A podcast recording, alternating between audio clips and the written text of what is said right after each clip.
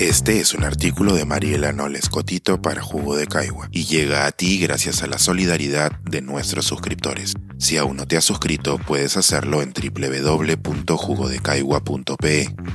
Ahora puedes suscribirte desde 12 soles al mes. Cuando el gobierno no sabe. ¿En qué se parecen las víctimas de una protesta al ocupante de una casa violenta? Una de las posturas más desconcertantes para mí en el contexto del conflicto social que estamos viviendo es la terca posición de que no se sabe qué es lo que piden los manifestantes. Lo declaró así inclusive nuestra señora presidenta hace unos días. Es verdad que hay muchas voces levantando arengas, algunas incluso contradictorias, pero también es cierto que las demandas ciudadanas expresadas son muy fáciles de identificar. Uno, renuncia de la titular de la oficina de la presidencia y de los congresistas. 2. Elecciones generales. Y 3. La creación de una asamblea constituyente y o una nueva constitución.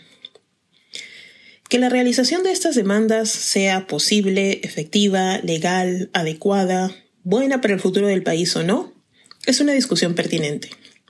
Y en tiempos como estos, urgente. Sin embargo, no podremos llegar a ningún lado si el gobierno sigue pretendiendo que no entiende lo que se le pide. La forma en que las dinámicas sociorraciales y étnicas del Perú juegan un rol en el tratamiento estatal de este conflicto es algo que se ha reportado ya en varios medios extranjeros y que además ha sido referido en el reporte preliminar de observaciones de la Comisión Interamericana de Derechos Humanos. Si se requiere un ejemplo simple y grosero, Compárese el número de pérdidas humanas en el interior del país, 47, versus las registradas en las marchas sucedidas en Lima, 0. Son estas mismas dinámicas las que alimentan el testarudo no sé de qué hablan, no sé qué quieren, de qué se quejan si todos estamos bien y demás. El no saber de la capital es un privilegio grande que la mayoría de nuestros conciudadanos no tienen.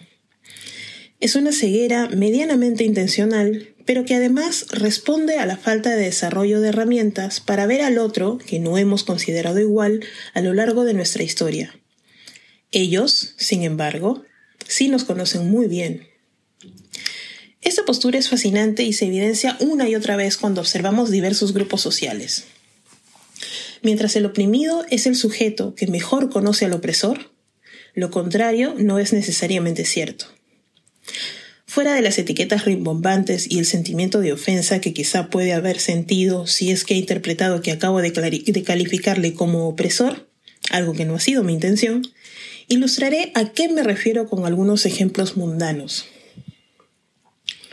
Las personas que viven en el mismo hogar con alcohólicos funcionales o con personas que tienen trastornos de personalidad aprenden a leer los signos, actitudes y gatillos de los primeros Estrictamente, necesitan aprender qué significan cada una de sus acciones, actitudes y conductas para poder predecir cuáles son los momentos de calma y cuáles serán los momentos de peligro.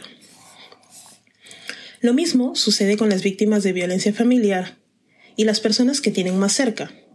Ellas aprenden qué significa un portazo o la forma en que la persona violenta pone las llaves sobre la mesa o cuál es el significado de otros gestos.